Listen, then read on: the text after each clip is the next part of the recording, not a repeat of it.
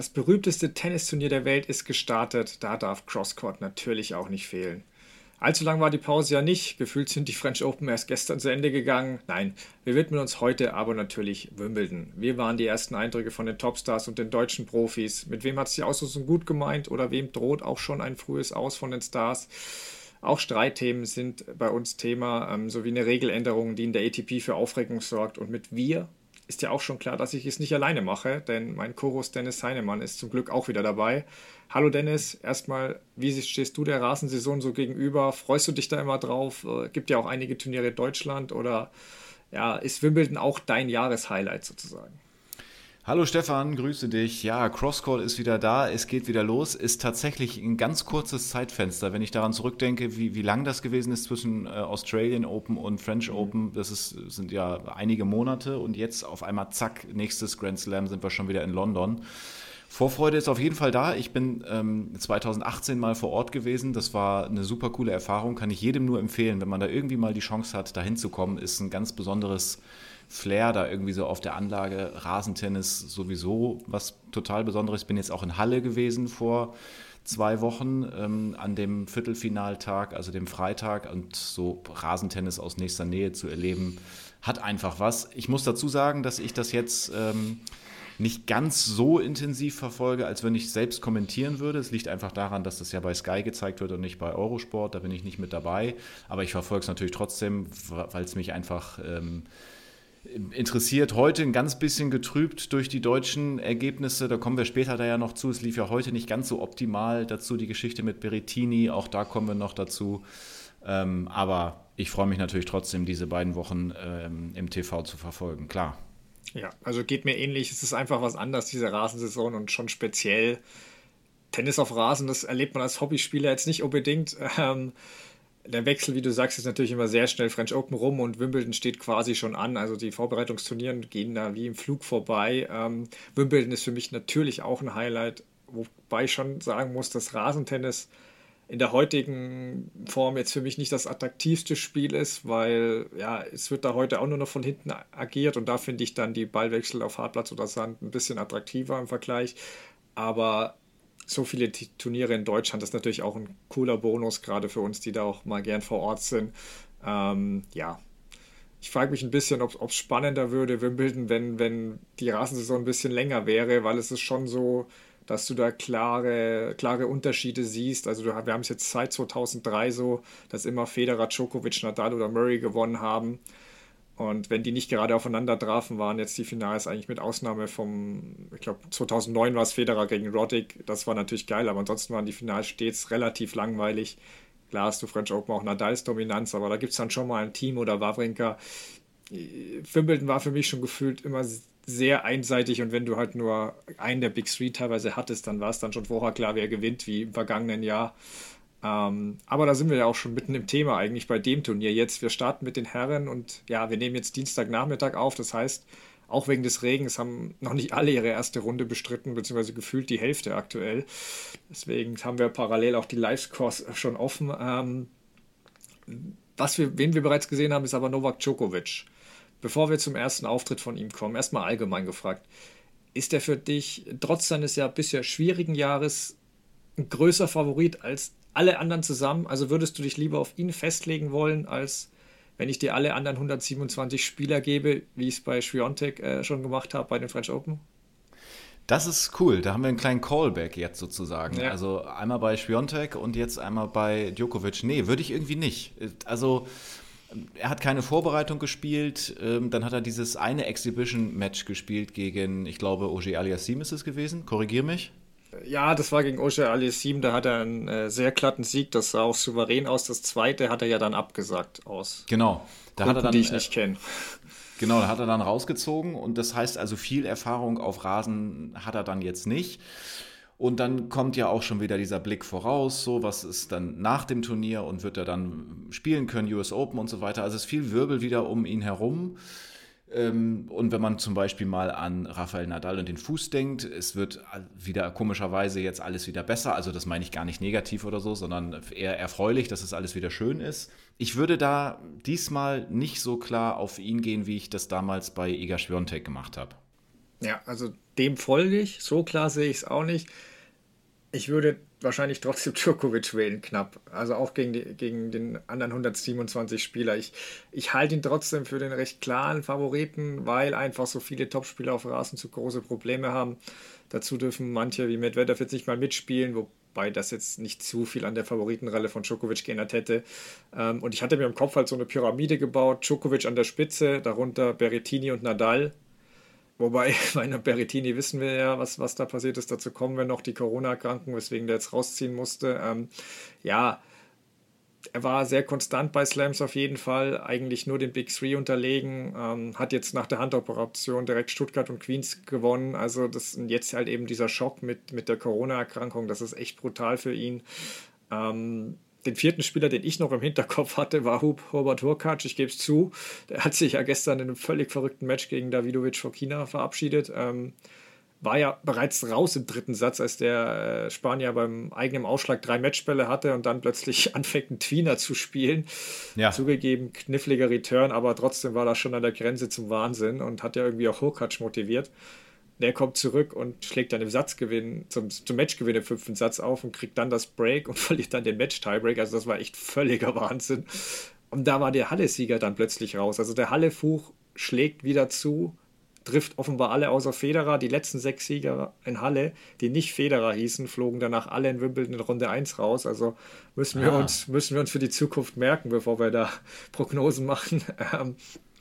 Und wäre eben auch potenzieller Halbfinalgegner von Djokovic gewesen. Also der dürfte, glaube ich, eh ja, recht begeistert geklatscht haben, als er seinen Draw gesehen hat. Klar, gibt in Wimbledon auch nicht so viele Gegner für ihn, aber ich bin sicher, hätte er sich den Draw zusammenstellen dürfen, hätte der auch so ungefähr ausgesehen. Ähm, Dennoch hat er natürlich jetzt in Runde 1 gleich mal einen Satz verloren und wirkte ja, in den ersten beiden Sätzen gerade nicht immer souverän. Was sagst du zu dem Auftritt und siehst du irgendwas oder wen, der ihm da vor dem Finale oder grundsätzlich gefährlich werden kann? Ich habe ein bisschen was gesehen von dieser ersten Runde, ähm, aber aus schon angesprochenen Gründen finde ich es nicht ganz so erstaunlich, dass das noch nicht so rund läuft. Also ja. klar wird er auf, auf Rasen trainiert haben, aber wenn du da eben die Matches nicht spielst und du kommst dann da rein und du bist der große Favorit und du musst dich natürlich auch erstmal so ein bisschen dran gewöhnen. Ähm, das ist aber dann auch nicht untypisch, dass der Favorit sich dann am Ende doch durchsetzt und das hat er dann ja auch geschafft. Natürlich hat er ein bisschen gewackelt und so, aber würde ich nicht zu hoch hängen. Ähm,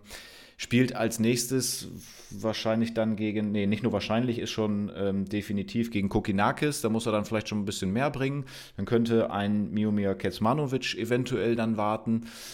Ja, und wenn man dann noch mal ein bisschen weiter guckt, Viertelfinale möglicherweise Alcaraz, das, da wird der ein oder andere Deutsche vielleicht aber auch was dagegen haben, aber das ist ja schon recht weit vorausgeblickt jetzt. Ähm, äh, also, weil du jetzt noch über diesen Start und was ich davon gesehen habe, ähm, gesprochen hast, äh, also würde ich mir jetzt keine großen Sorgen machen. Ähm, er ist für mich, wie vorhin schon gesagt, jetzt nicht der Überflieger so, das würde ich nicht sagen, aber er wird da erstmal souverän weiter durchgehen in den nächsten Runden, das glaube ich schon.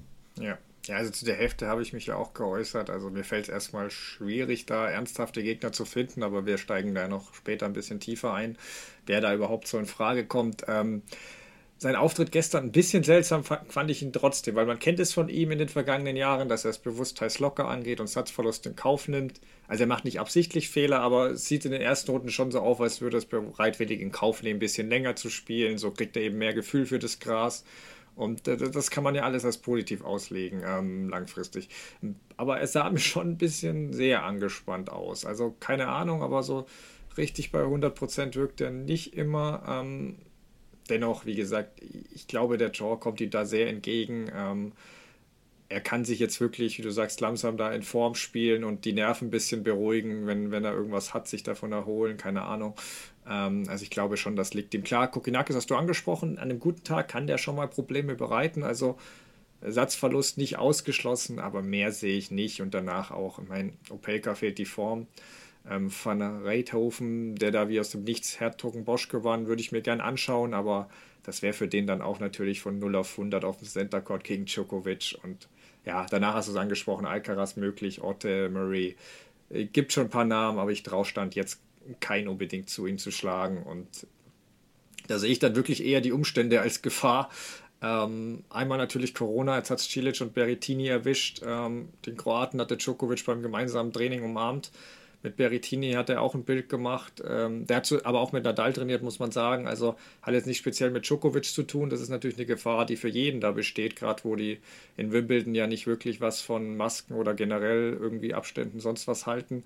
Ja. Beziehungsweise allgemein in England gerade. Ähm, was für Djokovic positiv sein kann, auch wenn ich es eher bedenklich halte, wo die anfangs gerade alles aufeinander kleben. Aktuell muss sich kein Spieler freiwillig testen lassen. Das hat Berrettini einfach freiwillig gemacht, um andere zu schützen.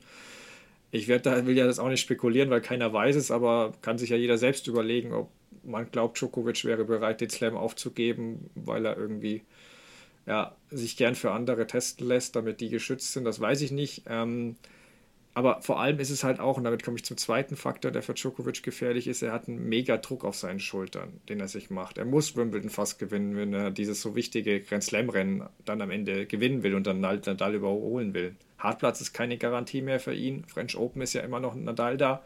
Also Wimbledon ist sein Slam ohne Brian Federer. Den muss er gewinnen. Und Stand jetzt ist es ja auch so, dass Djokovic nicht bei den US Open einreisen dürfte. Und er hat ja bestätigt, dass er sich äh, dafür nicht impfen lassen will. Also das muss man respektieren. Ich hoffe nur, er tut es dann auch und wir haben nicht wieder so ein Drama in ein paar Monaten.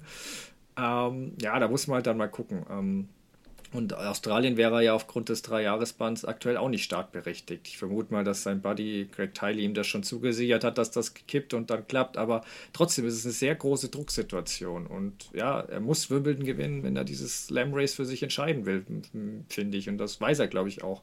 Glaubst du, dass vielleicht das, gerade dieser Druck für ihn noch zum Problem werden kann? Ist ein sehr guter Punkt, finde ich. War gerade ganz spannend, einfach mal so zuzuhören, wie du das so ausgeführt hast. Ähm, ja, gut, ich meine, Djokovic kann natürlich grundsätzlich mit, mit Druck umgehen. Äh, ich meine, wir haben uns alle ein bisschen gewundert im letzten Jahr bei den US Open, wie das Finale dann zwischen ihm und Medvedev verlaufen ist. Da haben wir, glaube ich, alle gedacht, dass er das zieht. Das war ja auch sehr viel Druck, den er sich äh, dann vielleicht auch selbst gemacht hat. Da hat es nicht funktioniert. Aber das ist jetzt ja nicht. Ähm, also klar, dieses Rennen um, um die Grand Slam-Titel, das steht da im Raum, aber das ist ja jetzt nicht die ultimative Chance, jetzt zum Beispiel den Grand Slam zu holen. So, von daher würde ich das druckmäßig noch mal ein bisschen weiter da hinten einstufen. Aber du hast völlig recht, wenn man dann den weiteren Ausblick wagt mit US Open, mit Australien, weißt du nicht, mit einem Nadal auf Sand, alles von dir schon ausgeführt. Ja, da kannst du jetzt nicht unbedingt davon ausgehen, dass du jetzt dann ähm, noch einen und noch einen und noch einen Grand Slam-Titel holst. Das wird er im Kopf haben, ja. Ja, ja, das denke ich eben auch. Er hat es ja schon ein bisschen so angedeutet, dass bei der Pressekonferenz, weil er müsste schon bewusst, wie die Situation danach aussieht.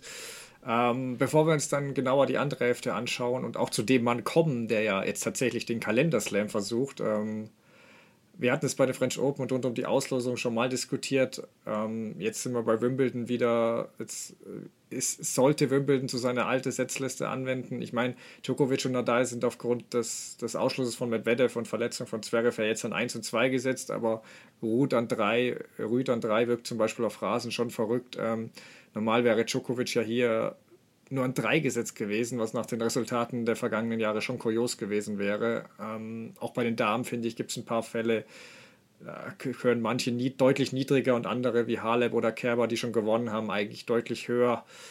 Bei den French Open waren wir im Großen und Ganzen gegen die Setzliste, wenngleich man nachhinein schon sagen muss, dass das Finale da ein bisschen drunter gelitten hat unter der Auslosung. Ähm, wie siehst du es in Wimbledon? Ähnlich oder wärst du hier eher Zurückkehr zu der berühmten Wimbledon-Formel? Nee, ich sehe es ähnlich. Ich, ich finde das. Ich finde das gerechtfertigt. Wir haben diese, diese unterschiedlichen Untergründe und da werden Ergebnisse erzielt. Dadurch ergibt sich eine Weltrangliste und die wird dann auch vor den Turnieren angewandt. Also jetzt dann hast du ja, dann ist es nicht mehr Tennis im Allgemeinen, wenn du das so aufsplittest, sondern dann ist es, äh, dann hast du eigentlich nicht, also nicht eine Weltrangliste für alles, sondern kannst du mehrere Weltranglisten aufmachen und dann auch für Sand setzen und für Hardcore und für Rasen. Finde ich nicht so gut. Ich finde, ein Tennisspieler muss komplett sein, muss überall bestehen können und daraus summiert sich dann so die Platzierung. Äh, du sammelst deine Punkte und stehst dann vor dem Turnier da oder da. Und ähm, ich finde es ich find's gut und einheitlich und richtig so. Ja, ähm, also ich kann, ich kann deinen Punkt folgen. Ich bin, ich bin mir, habe da keine super starke Meinung, muss ich sagen, weil ich finde es okay so. Ich sage aber auch, wenn man es auf einem Belag macht, ist es Rasen. Einfach, das liegt daran, dass die Rasensaison so enorm kurz ist. Da kann ich jetzt nicht wirklich sagen, man hat genug Zeit, sich da im Ranking signifikant nach vorne zu spielen, wie es auf anderen Belegen ist. Und auch wenn die Unterschiede jetzt nicht mehr so extrem wie früher sein mögen, man sieht ja deutlich, welche Probleme äh, junge Spieler oft haben und Jahre brauchen, um sich dran zu gewöhnen. Ähm, sind schon ein bisschen Voraussetzungen für unausgewogene Hälften. In dem Jahr ist es jetzt nicht so krass, wobei ja, Nadals Hälfte war mit Berrettini, Cilic und eben auch Roger Aliassim, Kyrgios, Tsitsipas mit Abstrichen schon stärker. Ähm, klar, jetzt sind zwei raus durch die Corona-Erkrankung, jetzt hat sich's angeglichen. Aber ja, also wie gesagt, ich habe da, ich komme, ich komme so, ich kann so mit aus, aber ich hätte jetzt auch kein Problem, wenn sie wieder diese Formel machen würden. Das ist jetzt für mich nicht. Da gibt es für mich größere Probleme im Tennis. Ähm, lass uns aber dann direkt zu Nadal kommen. Der hat seine angekündigte Radiofrequenztherapie ja durchgeführt war danach kurz auf Krücken, aber konnte dann nach ein paar Tagen wieder mit dem Training beginnen und startet jetzt tatsächlich auch in Wimbledon. Das geht gerade ein bisschen unter fast, aber er kann ja wirklich zum ersten Mal in seiner Karriere, hat er die ersten beiden Slams in einem Jahr gewonnen und damit die Chance, den historischen Kalenderslam zu schaffen, was bei den Herren ja nur Rod Flavor gelang und äh, Djokovic vergangenes Jahr scheiterte knapp dran. Wie siehst du denn seine Chancen jetzt in Wimbledon? Wie bewertest du den Draw? Wen muss er jetzt vor allem fürchten?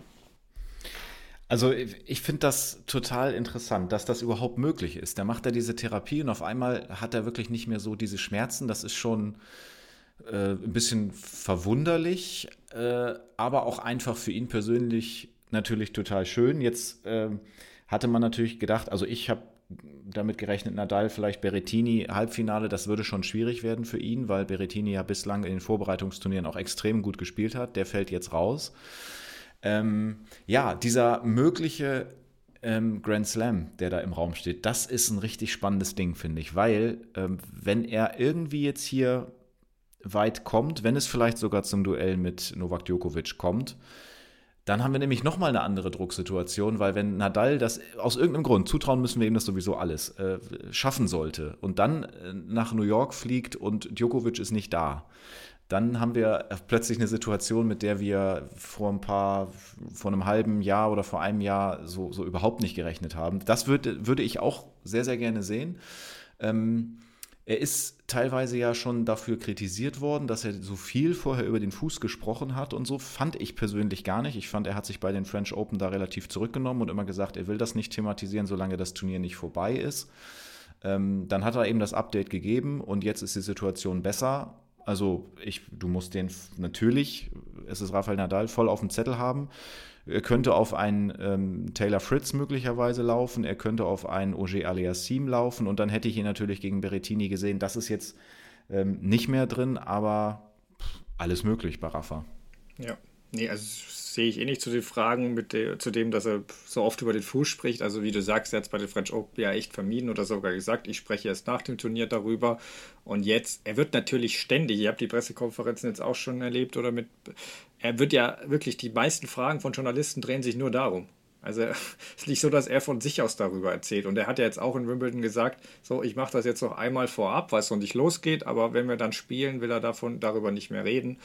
Mal schauen, äh, weil die Journalisten, so wie ich äh, gehe ich davon aus, dass sie ihm trotzdem fragen werden. Dann muss ja. er halt dann hart bleiben. Ähm, genau, und das andere, was du erwähnt hast, wäre schon kurios, wenn er tatsächlich äh, nach, äh, nach New York jetzt äh, reisen würde mit den drei Slams im Gepäck. Ähm, ich kenne einen russischen Bösewicht und das meine ich wirklich mit dem Augenzwinkern. Äh, Daniel Medvedev, der hätte sicher Lust, da nochmal noch mal sowas zu, zu verhindern, äh, wie letztes ja. Jahr mit Djokovic.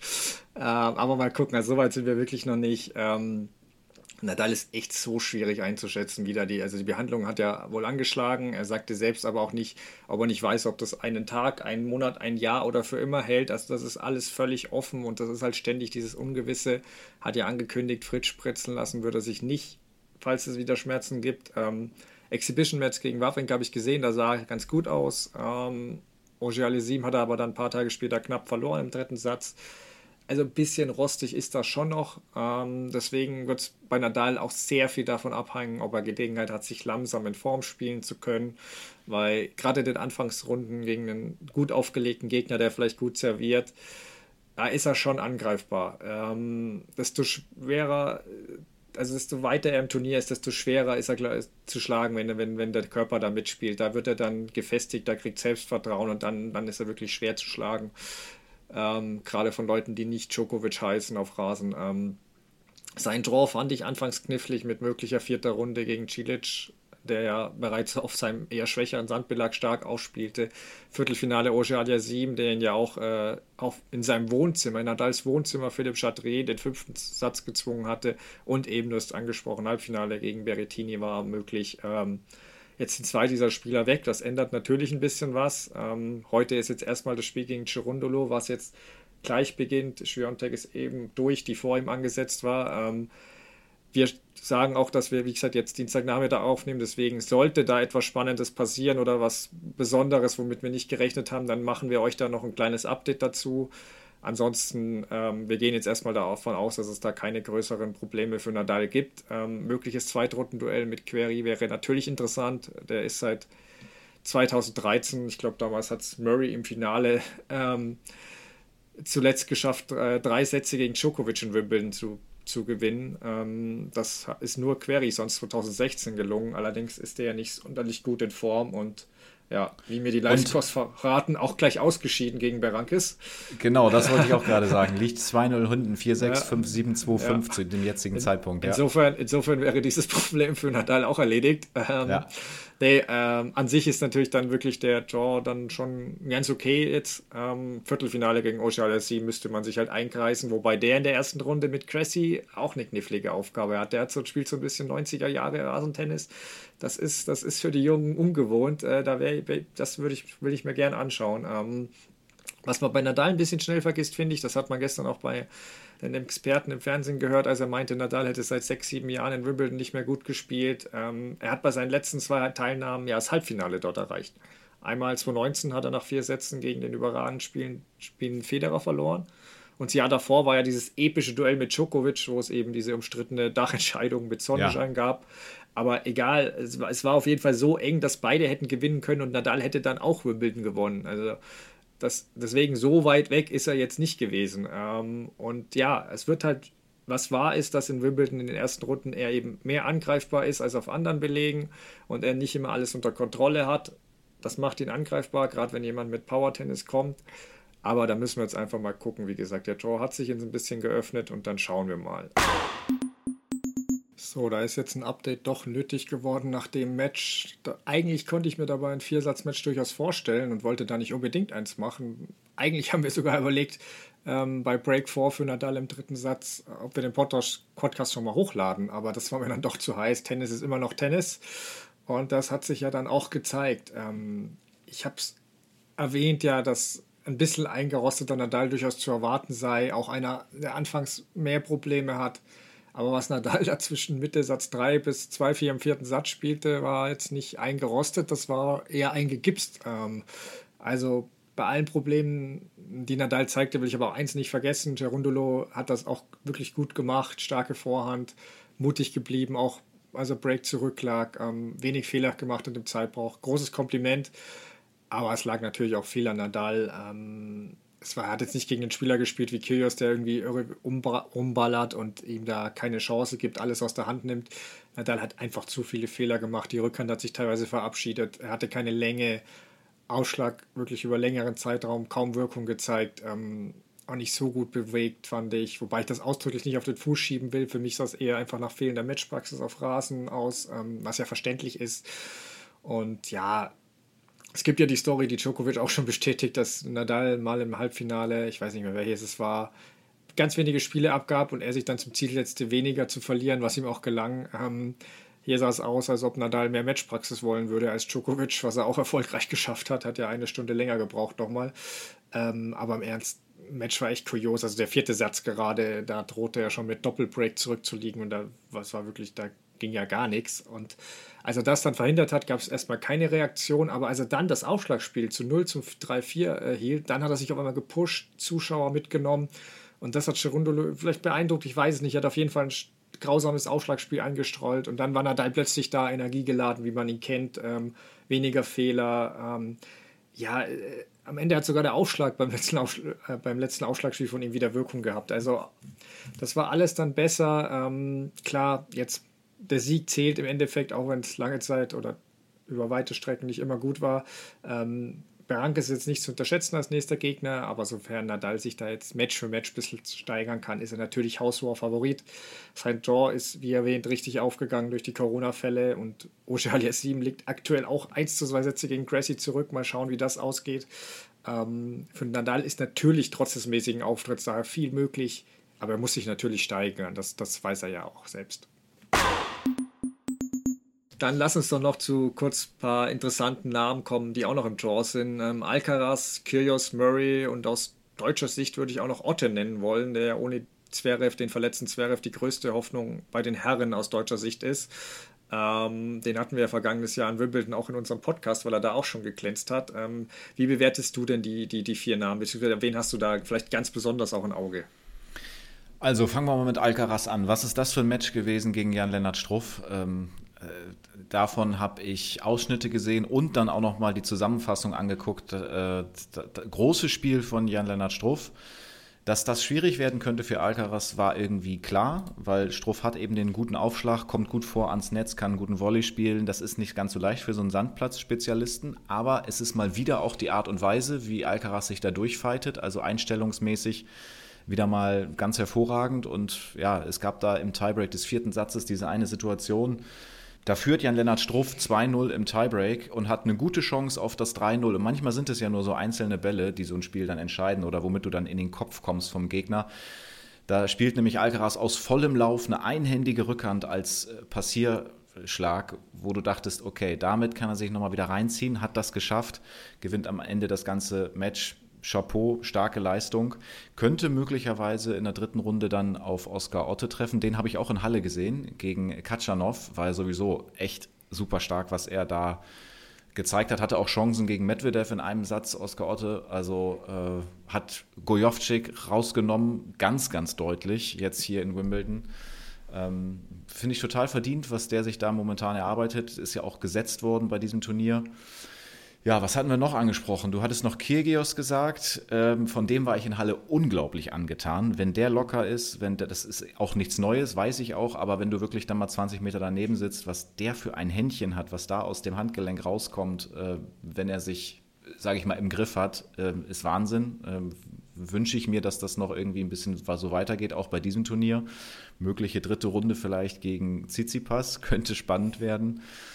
Ähm, ja, und Andy Murray, der ewige Fighter, äh, Sir Andy Murray, äh, mhm. interessante Aussage, dass er es nochmal versuchen will, obwohl er äh, eben dann doch schon ein paar Jahre älter ist. Also der glaubt, glaube ich, noch tatsächlich richtig dran. Ähm, und jetzt ähm, habe ich den Faden verloren, weil ich nicht mehr weiß, was du noch gefragt hattest. Habe ich alle Namen abgedeckt? Nee, Stefan? du hast, du hast, glaube ich, alle abgedeckt. Also ich habe jetzt keinen mehr offen. Also wenn ich mit Murray anfange, der macht in Stuttgart einen sehr starken Eindruck. Eben mit Bublik, der in der oberen Hälfte für meiner Meinung nach auch für eine Überraschung sorgen könnte, wenn er nicht zu viel rumblödelt. Also äh, jedenfalls hat Murray da in Stuttgart ja Bublik, Tsitsipas und Kyrgios, also die alle auf Rasen spielen können. Ja, zu Tsitsipas kommen wir gleich noch, aber ähm, auch im Finale dann gegen Berrettini war Murray stark, hat dann im dritten Satz verloren, wo er eben ein bisschen angeschlagen war. Also das macht mir eben ein bisschen Sorgen, diese Bauchmuskelzerrung. Also sieht aus, als wäre sie soweit überstanden, hat ja sein Erstrundenmatch in vier Sätzen gewonnen. Ähm, Dennoch war es schade, dass er nach dem starken Turnier in Stuttgart wieder zurückgeworfen wurde. Ähm, das macht ja auch etwas mit deinem Selbstvertrauen in den eigenen Körper. Also ich weiß halt einfach nicht, ob er wirklich drei, vier solche Best-of-Five-Matches eben überstehen kann, dann immer noch fit genug ist, um beispielsweise Djokovic wirklich herausfordern zu können. Vermutlich ähm, nicht. Ja, das ist das Problem. Und Kyrgios, gut, was gibt's zu dem sagen? Ähm, völlig unberechenbar. Du hast gesagt, er kann so sensationell spielen. Aktuell spielt er auch gegen den Briten Paul Chubb. Ich habe ein bisschen was davon gesehen. Das ist wieder so eine Achterbahnfahrt. Äh, er hat jetzt gerade den Tiebreak verloren und muss in den fünften Satz. Also ähm, wir wissen nicht, wie das hier ausgeht, ob der hier auch in einer Stunde gleich raus ist. Ähm, mit dem Ausschlag ist Kyrgios an guten Tag eigentlich kaum zu breaken, was ihn natürlich immer gefährlich macht. Ähm, du hast angesprochen, Tsitsipas dürfte sicher nicht begeistert reagiert haben, als er sah, dass Kyrgios ein möglicher Drittrundengegner ist. Und äh, für solche Matches lebt Kyrgios. Da traue ich ihm auch sofort die Überraschung zu wenn er bis dahin cool bleibt. Also für seine Verhältnisse. Aber genau das ist die Frage und das zeigt dieses Match gegen den Briten Chubb gerade wieder. Ähm, Kios hat eine riesen Chance eigentlich. Oben ist jetzt Berrettini raus. Deswegen, also an sich ist das Halbfinale für ihn drin, nur von den Namen her. Aber die Frage ist, ob er es halt wirklich hier in den Griff kriegt, weil wenn er das nicht heute macht, dann ist wahrscheinlich, dass er in Runde 2 oder vielleicht in Runde 4 gegen jemanden wie Bautista auch gut verliert, der ihm nicht so viele Emotionen gibt und halt ein bisschen den Spaß raubt. Einfach nicht so ein ganz großer Name, wo er dann so aufgeputscht ist. Ähm, ja. Apropos eine Zwischenfrage, weißt du, wer die Nummer 2 in der ATP-Jahreswertung gerade ist? Nadal ist ja die klare Nummer 1, äh, Djokovic nach dem anfänglichen Drama auf 10, aber wer ist denn die Nummer 2? Ich wollte gerade Berrettini sagen, aber es kann, macht ja keinen Sinn, weil der nur gewonnen hat, dachte ich gerade, das, das funktioniert ja nicht. Boah, müsste ich wahrscheinlich für, für Podcast-Verhältnisse zu lange drüber nachdenken. Klär es auf. Ja, also ich hätte jetzt zum Beispiel spontan, wäre mein erster Gedanke Alcaraz gewesen, also über das Jahr gesehen, weil er natürlich auch einiges gewonnen hat, aber es ist Stefanos Tsitsipas. Ah, ja. ähm, das kommt man natürlich nicht sofort drauf, weil alle denken doch, finde ich zumindest, man, hätte jetzt eher, naja, vielleicht kein schlechtes, aber kein sonderlich gutes Jahr. Und auch auf Rasen traut man ihm eher weniger zu. Aber nachdem er jetzt selbst seine eigenen Erwartungen ein bisschen zurückgeschraubt hat, hat er jetzt plötzlich Mallorca gewonnen. Also mich würde es wundern, wenn er ein Viertelfinale oder mehr schafft, aber ich würde trotzdem mal abwarten wollen jetzt. Und wenn wir zu Alcaraz kommen, starker Fünfsatzkampf. Ganz kurz, ich muss dazwischen ja. grätschen. Ich glaube, Toni Nadal hatte, glaube ich, gesagt, äh, er, das ist sein Favorit für Wimbledon. Da habe ich mich echt gewundert. Er, also er hat auf Tsitsipas ist er, glaube ich, gegangen. Ja, gut. Ähm, vielleicht ist man so begeistert, weil er in Nadals Heimat gewonnen hat. Ja, ich weiß es nicht. Aber ansonsten äh, habe ich dazu nicht viel hinzuzufügen. Ähm, ja, gut, das sehe ich anders. ja, ich auch. Aber mal, ja, ähm, nee, aber dann, wenn wir zu Alcaraz kommen, du hast gesagt, starker Fünfsatzkampf mit Stroh, teils sensationelle Punkte, wie du erwähnt hast. Ähm, man hat aber auch gesehen, dass Alcaraz auf Rasen sich jetzt noch nicht so wohl gefühlt hat. Ähm, ich habe ihn da ehrlich nicht auf der Rechnung für den Titel oder das Finale. Und mich hätte jetzt in der ersten Runde da gegen Struff nicht, nicht wahnsinnig überrascht, auch wenn Struff jetzt noch nicht in der absoluten Topform war davor. Umso wichtiger für Alcaraz jetzt gewonnen zu haben, weil gerade diese Matchpraxis auf Rasen ist ja so wertvoll für ihn und konnte jetzt wegen einer kleineren Verletzung keine Vorabturniere spielen und da hilft ihm jetzt wirklich jedes Match, das er bekommt. Ähm, jetzt mal sehen, Kriegssport, der hat Fonini rausgeworfen, auch interessantes Zweitrundenduell und danach hast du es erwähnt, da käme oder wäre dann wahrscheinlich ein Duell mit Otte. Ähm, und da würde ich Stand jetzt auf den Deutschen setzen. Ähm, der gefiel mir in der vergangenen Woche und seiner ersten Runde gegen Gojovcic auch richtig, richtig gut. Erste Mal gesetzt bei Slam. Klar, muss man sagen, Alcaraz hat so ein Champion-Gen in sich, das hat man im Tiebreak gesehen. Ähm, deswegen, wenn es ganz eng wird, würde ich nicht gegen Alcaraz gehen, aber ich kann mir da auch einen relativ ja, souveränen Viersatzsieg für Otto oder so vorstellen. Deswegen es ist noch nicht so weit. Beide müssen erstmal ihr Zweitrundenmatch gewinnen, aber ich würde mir so ein Achtelfinal-Rematch zwischen Otte und Murray schon gern, schon gern an, anschauen. Also ähm, ja. wir haben zumindest dank Otte jetzt zwei gesetzte Starter im Hauptfeld, also bei Damen und Herren. Kerber ist ja die andere, hat aber auch andere Gründe, muss man fairerweise sagen, dass Otte da reingerutscht ist. Ähm, die Teilnehmer aus Russland und Belarus dürfen ja bekanntlich nicht starten. Die Entscheidung selbst haben wir ja schon mal in der vorigen Folge diskutiert. Jetzt rein sportlich nur, würdest du dann ein Sternchen hinterm Titel sehen? Trübt das für dich das Bild? Wie siehst du das? Ja, ich glaube schon, dass man sich zumindest daran erinnern wird, je nachdem, wie das jetzt auch dann weitergeht mit dem nächsten Jahr, ob es da wieder eine andere Regelung irgendwie gibt und die daran wieder teilnehmen dürfen, hoffentlich. Aber ja, Sternchen, also ich, ich sag mal so, in der Szene wird man sich schon daran erinnern, dass da nicht alles ähm, ganz glatt gelaufen ist. Ähm, allerdings muss man ja auch sagen, dass sowohl bei den Herren als auch bei den Damen niemand dabei ist, wo man sagen würde, dass er oder sie jetzt das auf jeden Fall gewinnen würde. Klar, äh, Medvedev ist da ganz vorne mit dabei in der Weltrangliste, aber den hast du ja trotzdem für Wimbledon nicht unbedingt so auf dem Zettel. Deswegen, normalerweise setzt du ja nur so ein Sternchen, wenn es dann heißt, ja, aber der und der oder die oder die waren nicht dabei, deswegen ist das dann so und wir haben jetzt einen neuen Sieger. Das passt ja eigentlich nur dann, wenn jemand ganz klar in der Favoritenrolle gewesen wäre. Das sehe ich jetzt aufgrund von Djokovic und Schwiontek und so dann eher nicht. Also an den Favoriten hat sich nicht ganz so viel geändert. Trotzdem behält man es wahrscheinlich irgendwie im Hinterkopf. Ja. Nee, ich sehe, also man weiß ja auch, die Australian Open von Asterix und Sternchen halte ich recht wenig, weil ich fand es damals schon besser, auch wenn der vermeintlich beste Spieler fehlte, ähm, was er aber ja durchaus bewusst in Kauf genommen hatte, ähm, bevor das Hintertürchen dann kurz aufging. Vom, ähm, hier ist es schon krass, weil natürlich so viele fehlen, aber ich sehe es genau wie du.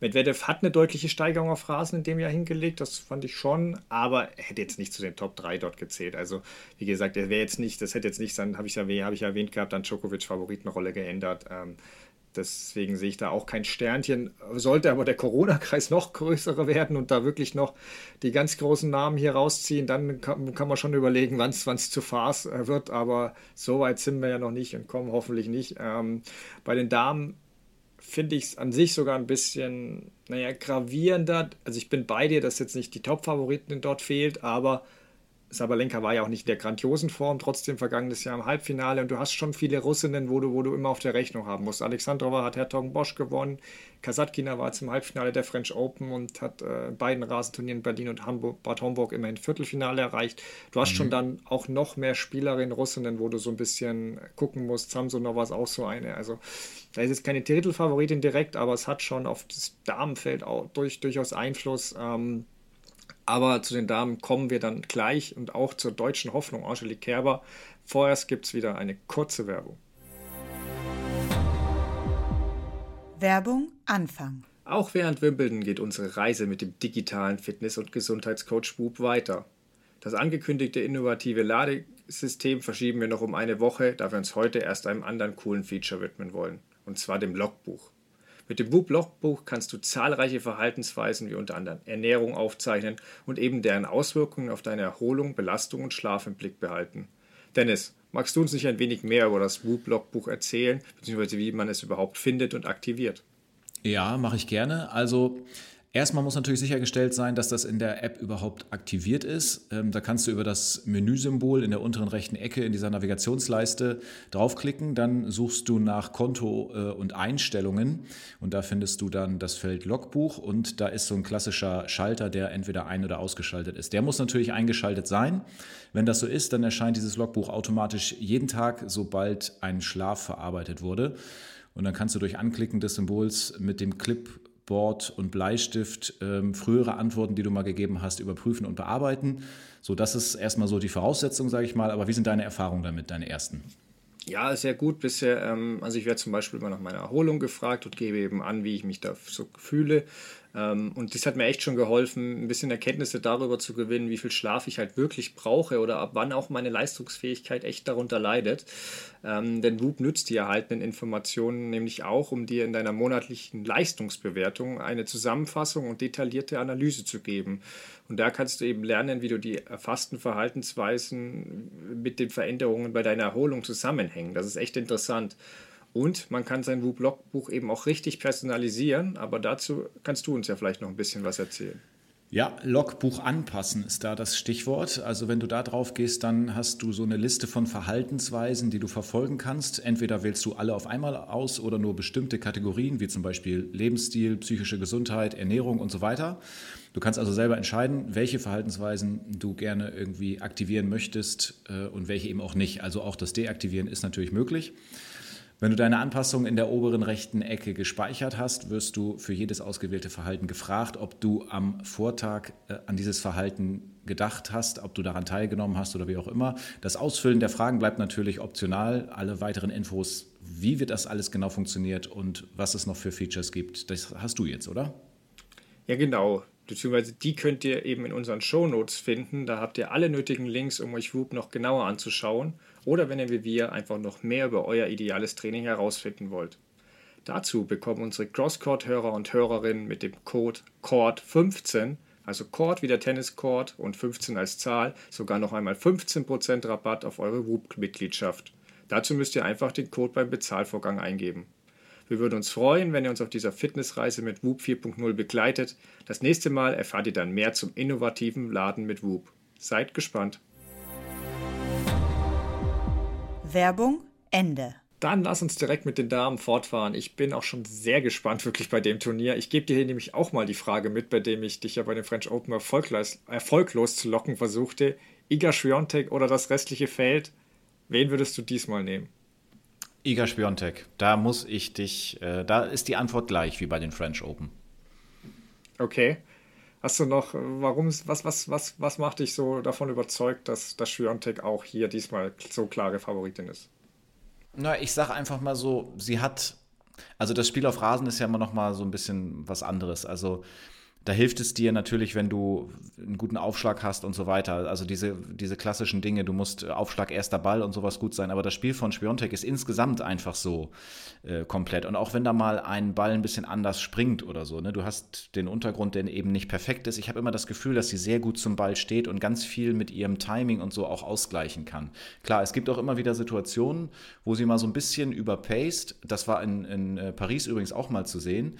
Ähm, trotzdem gehe ich davon aus, dass sie in ihrem momentanen Standing und vor allen Dingen auch, wie sie damit umgeht. Also sie scheint sich selbst jetzt nicht so einen riesigen Druck zu machen und spielt einfach immer weiter, weil die Serie ist ja unglaublich weit angewachsen oder, oder, oder unglaublich groß geworden jetzt in letzter Zeit. Ähm, aber ich habe nicht den Eindruck, dass sie daran irgendwie verzweifeln könnte. Und deswegen, ähm, klar, es gibt da natürlich noch so ein paar, die auf Rasen sehr spannend sein werden. Anse Jabeur zum Beispiel, da gehe ich nicht davon aus, dass sie sich so früh verabschiedet wie ähm, in Paris. Ähm, also die mit, mit, mit Spielwitz, die können da natürlich ähm, schon, sage ich mal, gefährlich werden. Aber trotzdem, äh, am Ende, wer soll Spiontek wirklich schlagen? Ich, ich, ich, ich glaube nicht, dass es, dass es eine schafft. Ja, also das Gute ist, Onchabeur äh, hat es auf jeden Fall schon weiter geschafft als in Paris, weil sie ja die erste Runde gestern gewonnen hat. Das ist schon mal die positive Nachricht für sie.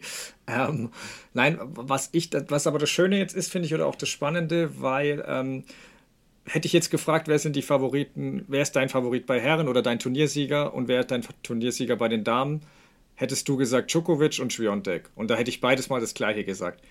Aber ich gehe jetzt bei beiden Punkten, dadurch, dass ich das mit dem Feld gefragt habe, anders als du. Wie gesagt, bei Djokovic oder das Feld gehst du ja mit dem Feld, ich gehe mit Djokovic und mhm. hier gehe ich, hier gehe ich mit dem Feld und du mit Schwiontek. Mhm. Ich, ich, ich, ich bin mir nicht sicher, ich, wie gesagt, ich würde nicht gegen Schwiontek setzen wollen und könnte dir auch nicht zwangsläufig jemand nennen, den ich auf alle Fälle höher einschätze oder als wahrscheinlich ihre Siegerin. Aber ich sehe sie nicht über alle anderen. Ähm, für mich reduziert sich auf Rasen Schwionteks Überlegenheit einfach gegenüber dem Rest während er durch, auf Sand noch verstärkt wird. Ähm, ihr, ja, ihr Topspin ist einfach nicht mehr so dominant da. Auch ihr Kicksurf, der, der den zweiten Ausschlag oft so, so wertvoll macht, äh, dürfte jetzt eher angreifbar sein. Auch wie du sagst, wenn sie schnell angespielt wird auf der Vorhand, mal gucken. Ähm, ich spreche recht viel im Konjunktiv, weil sie ja kein Vorabturnier gespielt hat, aus Berlin unter anderem zurück zog. Ihre bisherigen zwei Starts in Wimbledon waren ja das Erstrunden aus 2019 und Achtelfinale 2021, wo sie eben an jener Chabeur scheiterte. Allerdings hat sich Schwiontek halt so stark verbessert über das vergangene Jahr. Da muss man eben jetzt mal sehen, ob das auch auf Rasen zutrifft. Ähm, sie ist immerhin Juniorensiegerin in Wimbledon, also kann sie auf Rasen spielen.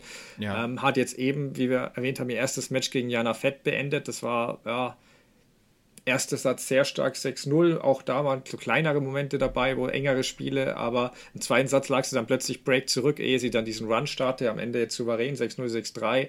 Ähm, also es sah schon okay, alles gut aus. Sie muss auch langsam sich, glaube ich, reinspielen, ähnlich was wir bei Djokovic und Nadal gesagt haben. Und sie hat halt noch diese Monster-Siegesserie am Laufen, was, glaube ich, auch nochmal zusätzlich Druck erzeugt. Und wie du angesprochen hast bei den French Open, hat man schon mal gesehen, wo sie nicht immer ihr bestes Tennis spielte, aber einfach so überlegen war, dass sie selten in Bedrängnis geriet. Und ich glaube, dass ich sich das in Wimbledon so nicht leisten kann. Spielt sie ihr Penis, bestes Tennis, gewinnt sie sehr wahrscheinlich, ähm, gar keine Frage. Aber wenn sie sich da längere Schwächephasen oder so leistet, dann, ich glaube, in Wimbledon kann, kann, kann das eher bestraft werden. Ähm, es wäre jetzt für mich daher kein, keine riesen Mega-Sensation wie in Paris, wenn sie da vorher scheitert. Und Aber ich finde das super. Ähm, wir, wir ja. sind uns ja, wir sind ja oft einer Meinung, dass, also weil wir natürlich die, naja, die Situation dann irgendwie vielleicht gleich intensiv begutachten und dann so denken, ja, das könnte ich mir vorstellen, das könnte ich mir vorstellen. Jetzt haben wir hier mal so eine Situation, wo der eine das denkt und der andere das. Jetzt ist es spannend zu verfolgen, was passiert. Genau, vor allem, weil wir ja an sich den gleichen Turniersieger glauben, aber wir sind uns eben unterschiedlich sicher. ja. ähm, genau, nein, aber bei den Damen gibt es eben auch so brandgefährlich umgesetzte Spielerinnen. Ähm, Stichwort Andrescu oder auch Serena, die ja die sind jetzt erstmal recht weit weg von, von Schwiontek im Feld, aber wen hältst du denn? Du hast es angesprochen, du hältst hast Chabeur erwähnt. Gibt es sonst noch jemand, ähm, wo du da ja zumindest gefährlich hältst oder wo du das Finale zumindest zutraust, auch wenn du niemand zutraust, ähm, Schwiontek zu besiegen? Oder rechnest du mit einem ähnlich wilden Verlauf wie bei den French Open, dass da die Top Ten in der vierten Runde bis auf Schwiontek so alles raus ist nach dem Motto? Eigentlich müsste man ja auf, auf Rasen sagen, äh, nochmal wieder so ein wilder Verlauf, weil ich finde, auf Rasen ist es nochmal alles schwieriger zu kontrollieren und äh, es können, also wenn du da eine schlechte Tagesform hast oder irgendwie so das Timing nicht stimmt, dann ist das aufgrund der Geschwindigkeit einfach schon so schnell möglicherweise vorbei. Also das kann wirklich kreuz und quer gehen. Bei den French Open fand ich es wirklich krass. Ähm, wenn das nochmal so ähnlich passiert äh, hier in Wimbledon, dann bin ich nicht ehrlich gesagt vielleicht nicht ganz so überrascht. Also ich gehe davon aus, dass das durcheinander geht. Wenn wir uns die Viertelfinals angucken, so wie sie gesetzt sind, dann haben wir Schwiontek gegen Pegula, Badosa gegen Pliskova, Collins gegen Jabeur und Zachary gegen Kontaveit. Ähm, Jule Niemeyer wird ja übrigens gegen Kontaveit spielen, finde ich auch äh, interessant.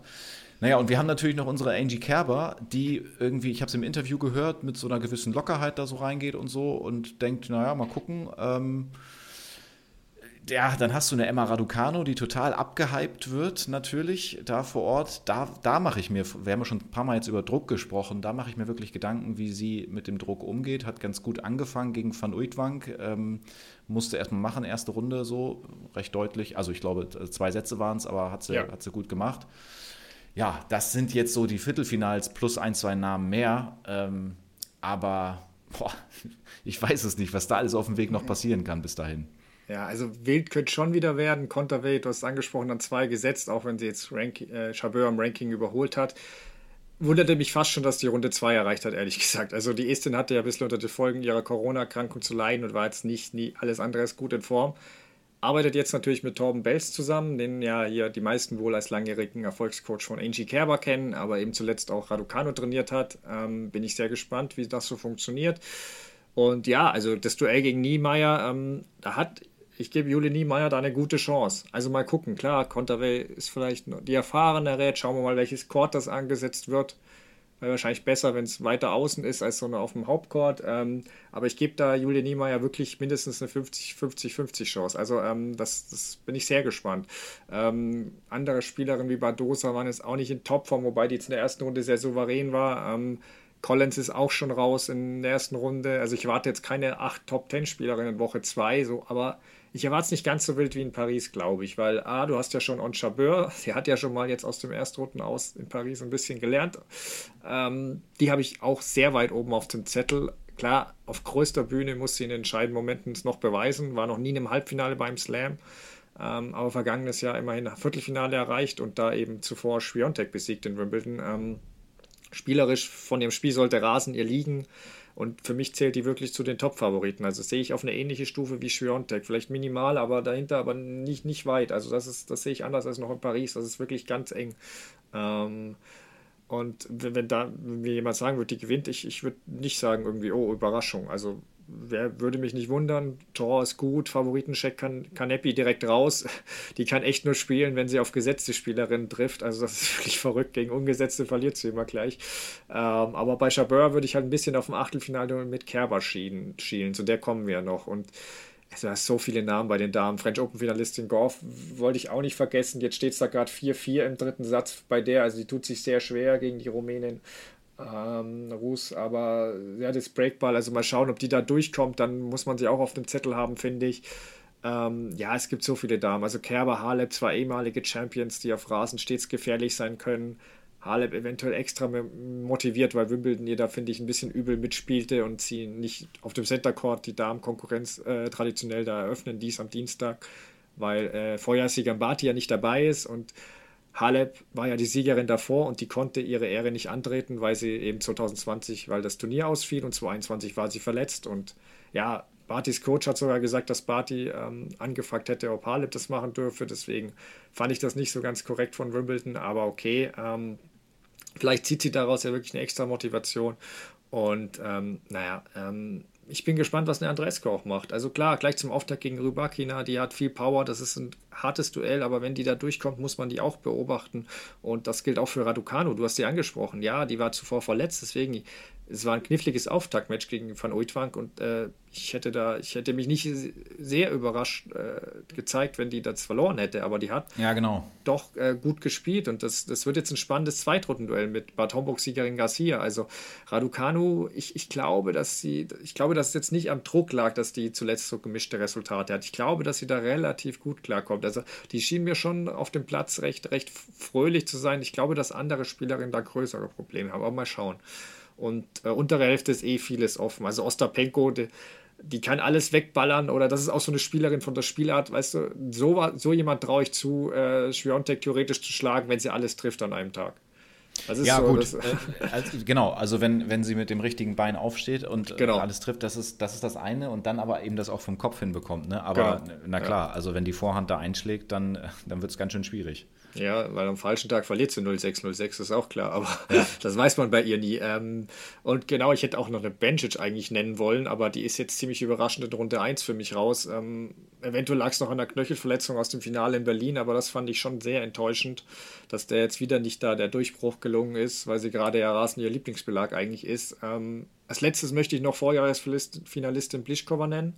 Die hat mit ihrem Aufschlag ist sie natürlich immer eine Gefahr, war letztes Jahr, wie gesagt, im Finale, hat aber eine brutale Auslosung erwischt. Also Martin Kor war erste Runde, kann auch schon auf Rasen spielen, da musst du schnell drin sein, sonst kann es auch vorbei sein. Ähm, dritte Runde eben dann mögliches Duell mit Serena Williams. Ähm, ist wahrscheinlich mhm. die größte Unbekannte überhaupt bei Herren oder Damen. Keine hat mehr Grand Slam-Siege als sie mit 23. Nadal kann theoretisch gleichziehen, aber bis vor ein paar Wochen wussten wir bei Serena ja nicht mal, ob sie überhaupt jemals wieder spielen wird. Ähm, wie sehr warst du überrascht, als du davon gehört hast, dass sie, dass sie ihr Comeback gibt und was traust du in Wimbledon zu? Ja, ich war schon überrascht und ich finde es natürlich schön, dass es äh, genau da passiert. Also da wird das Spotlight nochmal ganz schön auf, auf ihr liegen, da bin ich mir sicher. Ähm, wir haben irgendwann mal darüber geredet. Ich glaube, im letzten Jahr, bin mir nicht mehr ganz sicher, da hast du mich gefragt, ähm, ob ich es für wahrscheinlich halte oder ob ich daran glaube, dass wir alle drei, und damit meintest du damals Nadal, Federer und Williams, nochmal gemeinsam in einem Draw sehen. Ähm, und ich ja. hatte, glaube ich, gesagt, äh, dass ich mir das vorstellen kann, unter welchen Umständen auch immer, vielleicht auch wenn jemand nur seine Abschiedstour gibt oder wie auch immer. Ja. Und, und du warst da so ein bisschen, na, weißt du nicht. Und ich glaube, und da haue ich jetzt mal einen raus, ich glaube, das passiert nächstes Jahr in Wimbledon. Ich, ich glaube nämlich, ja, also selbst wenn es dann für Federer noch mal, muss man mal gucken, wie der wieder zurückkommt, äh, aber ähm, das kann ich mir sehr gut vorstellen. Wenn der Fuß von Nadal wieder besser ist und der wird vielleicht auch noch vielleicht ein, zwei Jährchen spielen, Federer wird sich da bestimmt noch mal verabschieden wollen. Williams macht es jetzt hoffentlich noch nicht in diesem Jahr und äh, dann haben wir sie da alle nochmal in einem Draw. Aber du hast mich eigentlich ja nur zu Serena gefragt. Ja, ist doch eine super schöne Geschichte, dass sie jetzt ausgerechnet da wieder zurückkommt. Ähm, wie das dann wirklich spielerisch sein wird, das müssen wir mal gucken. Und wie, wie du auch gerade schon gesagt hast, gegen Pliskova, dritte Runde, wenn bei der der Aufschlag ganz gut läuft, kann es auch schwierig, sehr schwierig werden für Williams. Ähm, aber dann haben wir doch mal wieder so eine Situation, wo dann auch alle gerne draufschauen. So, das ist doch, ist doch super. Ich muss sagen, ich habe da jetzt gar nicht mehr an diese Anekdote, die fand ich, da habe ich jetzt gar nicht mehr zurückgedacht, aber das stimmt, da haben wir drüber gesprochen. Und ja, ja also ich gebe dir recht, wenn dann Wimbledon. Also woanders halte ich das für ziemlich ausgeschlossen, dass wir die drei nochmal zusammen in einem Draw sehen oder würde mich sehr überraschen. Wimbledon ist es tatsächlich möglich. Ich bin gespannt. Also natürlich würde ich mich auch freuen, wenn wir die drei nochmal zusammen in einem Draw sehen, aber mal schauen. Ähm, ja, und zu Serena ähm, wahnsinnig schwer einzuschätzen. Also ich sah ein bisschen was von ihrem Doppelauftritt mit Chabeur. Aufschlag sah echt gut aus, auch ihr Netzspiel. Ähm, ich meine, sie hat immer noch den besten Aufschlag auf der Damentour für mich, auch wenn sie ein paar kmh langsamer serviert hat, aber er ist kaum zu lesen. Ähm, und es wird natürlich viel davon abhängen, wie der kommt. Also wenn der da ist, traue ich ihr die dritte Runde gegen Blischkova schon zu. Also wenn die auch so weit kommt, ähm, muss die auch erstmal schaffen. Aber die Frage wird natürlich sein, wie läuferisch stark ist Serena auch. Also das lässt sich aus dem Doppel, finde ich, jetzt erstmal schwer ablesen. Ähm, eventuell kann die Französin Harmonitan ihre Erstrundengegner da schon Schwächen aufzeichnen.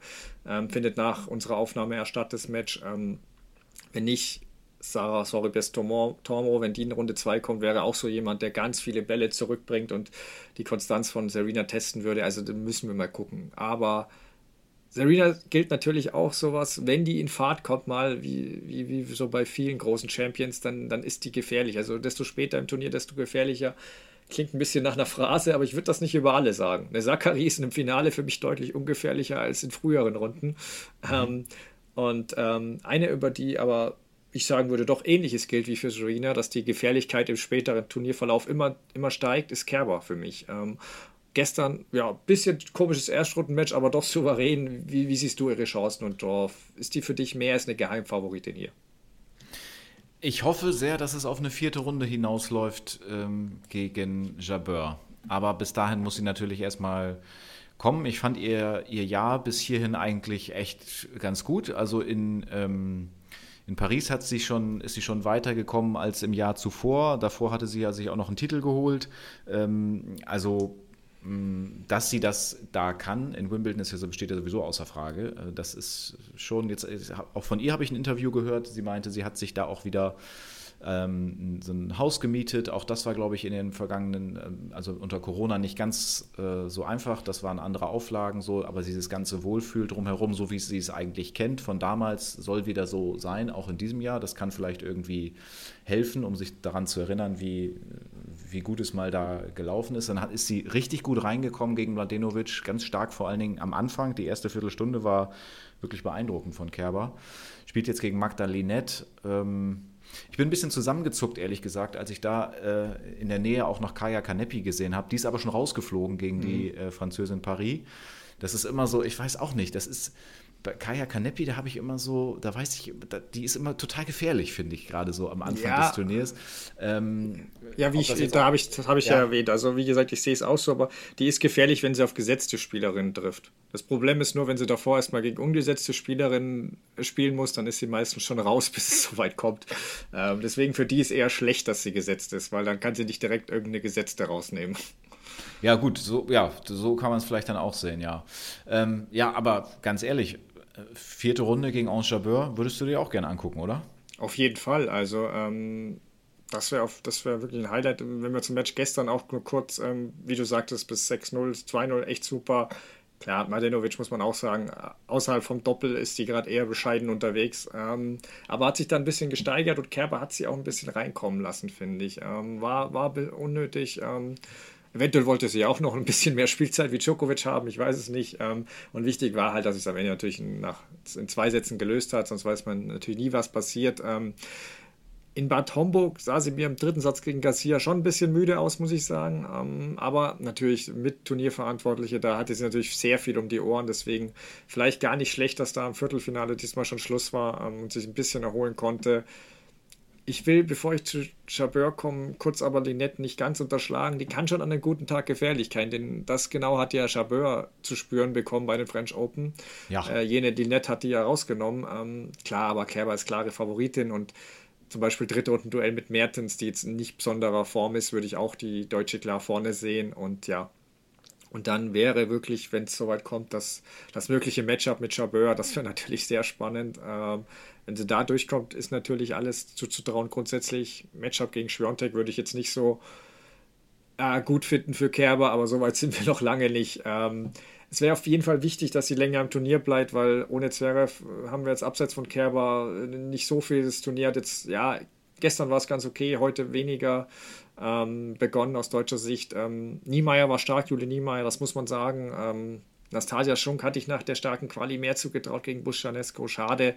Trotzdem positiv, musste, musste jetzt weiterarbeiten. Und dann äh, Petkovic, klar, war, war zu erwarten, dass es schwer werden würde gegen Golubcic, ähm, aber trotzdem war es auch nicht unmöglich. Hoffe nur, dass die kleine Verletzung am Ellenbogen jetzt nicht ernster ist. Und ja, Maria hat sich durchgefeitet, das ist positiv. Und ja, ähm, Tamara Korpatsch kämpft gerade noch im dritten Satz, liegt leider Break zurück gegen Watson. Ähm, da müssen wir mal gucken. Bei den Herren stehen ja auch noch einige Spieler aus. Struff hatten wir erwähnt, Altmaier ist raus. Ähm, immerhin der Sieg von Matera fand ich erfreulich gegen Bedene. Ähm, ja, ich weiß nicht, wie ist denn deine erste kleine deutsche Mini-Bilanz aus Wimbledon? Naja, jetzt hast du das ja eigentlich alles schon einmal so schön zusammengefasst. Ähm, das müssen wir gar nicht so weit ähm, ausschlachten. Es gibt Licht und Schatten auf beiden Seiten, sowohl bei den Damen als auch bei den Herren. Ähm, wir haben jetzt bei den Damen schon drei in der zweiten Runde. Das ist erstmal gut mit Kerber, mit Tatjana Maria und mit Jule Niemeyer. Interessant wirklich Niemeyer gegen Konterwey, hast du auch schon gesagt. Vielleicht sogar echt eine Chance. Kerber hoffen wir, dass sie weitergeht. Tatjana Maria gegen Kirstea, ja, sicherlich auch nicht leicht. Und ich bin ganz gespannt natürlich bei Oskar Otte, weil der einfach so eine super gute Form hat momentan. Matera trifft auf Tiafo. Ähm, ja, vielleicht kann er sich belohnen dafür, dass er ähm, hier die erste Runde gepackt hat und davor auch die Quali. Ähm, ich sag mal so, ähm, es gab, glaube ich, schon Grand Slam-Turniere, äh, bei denen es noch schlechter gewesen ist als jetzt. Also das, das impliziert ja eigentlich schon, dass ich sage, dass es jetzt schlecht ist. Das will ich aber eigentlich gar nicht sagen. Es ist ähm, erstmal in Ordnung. Licht und Schatten trifft es vielleicht am ehesten. Ja. Ja, ich glaube, dass wir dann auch in der zweiten Woche noch ein größeres Fazit ziehen können. Ja. Hoffentlich aber noch mit mindestens einem oder einer Deutschen im Turnier. Ähm, ja, genau, wie du sagst, es ist ein bisschen schade fand ich, dass Sabine Lisicki keine Wildcard bekam von Wimbledon als ehemalige Finalistin und weil sie ja zuletzt echt richtig Spaß gemacht hat bei den deutschen Turnieren wieder. Aber gut, vielleicht ja nächstes Jahr. Ähm, als letztes noch News der Woche. Ähm, Coaching durch Trainer auf der Tribüne soll in Zukunft wieder erlaubt sein. Ähm, wird im zweiten Halbjahr getestet, auch bei den US Open eben. Die Trainer dürfen dann während der Partie ihren Spielern Tipps geben. Eben unter anderem das Spiel. Es soll natürlich nicht das während der Ballwechsel das Spiel stören. Klar, müssen auch an ihren ausgewiesenen Plätzen bleiben, also nicht da runterkommen. Ähm, eben nur verbale Tipps erlaubt, wenn sich äh, der Spieler auf der gleichen Seite des Courts befindet, nicht, dass er da quer über den Court schreien darf. Ähm, und es darf auch keine Unterhaltung daraus entstehen. Also, ähm, und wie bisher darf der Spieler keinen Kontakt aufnehmen, wenn, wenn der Spieler den Court verlässt. Ähm, da dürfen Trainer und Spieler sich nicht austauschen. Ist alles sehr umstritten. Halips Coach Patrick Moratoglu, was auch immer der mit der Entscheidung der ATP zu tun hat, nahm es erfreut auf. Ähm, herzlichen Glückwunsch an die ATP für die Legalisierung einer Praxis, die seit Jahrzehnten bei fast jedem Match angewandt wird. Keine Heuchelei mehr, schrieb er. Ja, Daraus entwickelte sich dann ein heftiger Streit mit Ex-Profi Todd Woodbridge, der es halt komplett anders sah und äh, Moratoglu Vorwurf, dass er praktisch sein ständiges Coaching zugegeben hätte. Ähm, ja, wer Lust hat, schaut sich mal die Unterhaltung auf Twitter an, echt bizarr.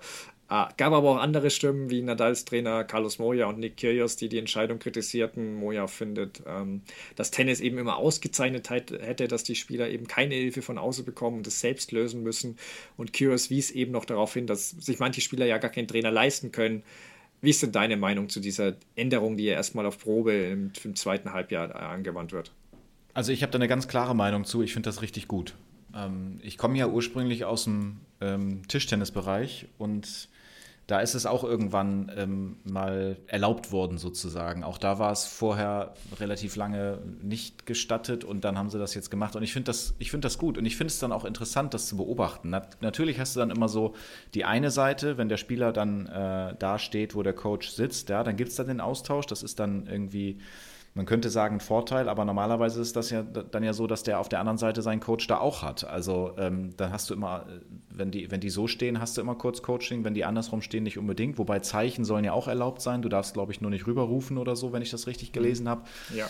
Ähm, das ist auch was, was ähm, auch dann von den Kameras bestimmt gerne eingefangen wird. Was passiert da? Kann man da vielleicht irgendwas deuten? Was, was für Zeichen geben die sich? Äh, ich sehe das nicht so wie, wie Carlos Moya, dass man sagt, äh, der muss da ganz alleine durch. Ich finde, das ist, man ist ein Team, man arbeitet die ganze Zeit zusammen und warum soll man nicht da nochmal eben wie in fast jeder anderen Sportart auch nochmal was mit reingeben? So nach dem Motto, hier versuchst du mal so und also ich wüsste nicht, warum, äh, warum das schädlich sein soll. Ich finde es gut, dass das entschieden wurde. Ja, also es ist schon klar, dass warum Carlos Moya das auch sagt, beziehungsweise auch warum Federer, Nadal und Djokovic eher immer ein bisschen reservierter waren. Also gerade Federer und Nadal, glaube ich auch, weil die drei, diese Big Three, die, die lösen das natürlich ohne Coaching. Und ja. da wird ein bisschen, die, die kriegen das besser hin. Die Youngster, da kennt man ja einige, die bräuchten den Coach dringend. Ähm, ich finde es ein bisschen aufgebauscht allgemein. Ähm, ich, die Umsetzung ist für mich halt so ein bisschen halbgar. Ich mochte es, wie es die WTA handhabte, wo du dann auch mithören konntest, was gesagt wurde und was ein bisschen rausnehmen konntest. Ja, diese ständigen Rufe von der Tribüne, pff, auch wenn er nicht gerade mein Freund ist, ich gebe Moratoglu da schon recht, dass, dass die Heuchelei ein bisschen aufhört, weil es natürlich nicht viele sich um die Regel so wirklich geschert haben. Ab und zu wurde dann mal einer bestraft. Ähm, ich, ich sehe auch ein bisschen das Problem, dass die im Vorteil sind, dass sie die sich bessere Trainer leisten können, wobei man auch sagen kann, ähm, die brauchen es wahrscheinlich weniger eigentlich, äh, diese, diese Anweisungen oder diese Korrekturen der Trainer. Also es gleicht sich vielleicht ein bisschen auf. Unfair ist es wirklich gegenüber denjenigen, die sich eben nicht leisten können. Und die Betonung liegt da eben auch auf Leisten, nicht wie bei Kyrios äh, nicht wollen. Das ist dann schon ein Unterschied.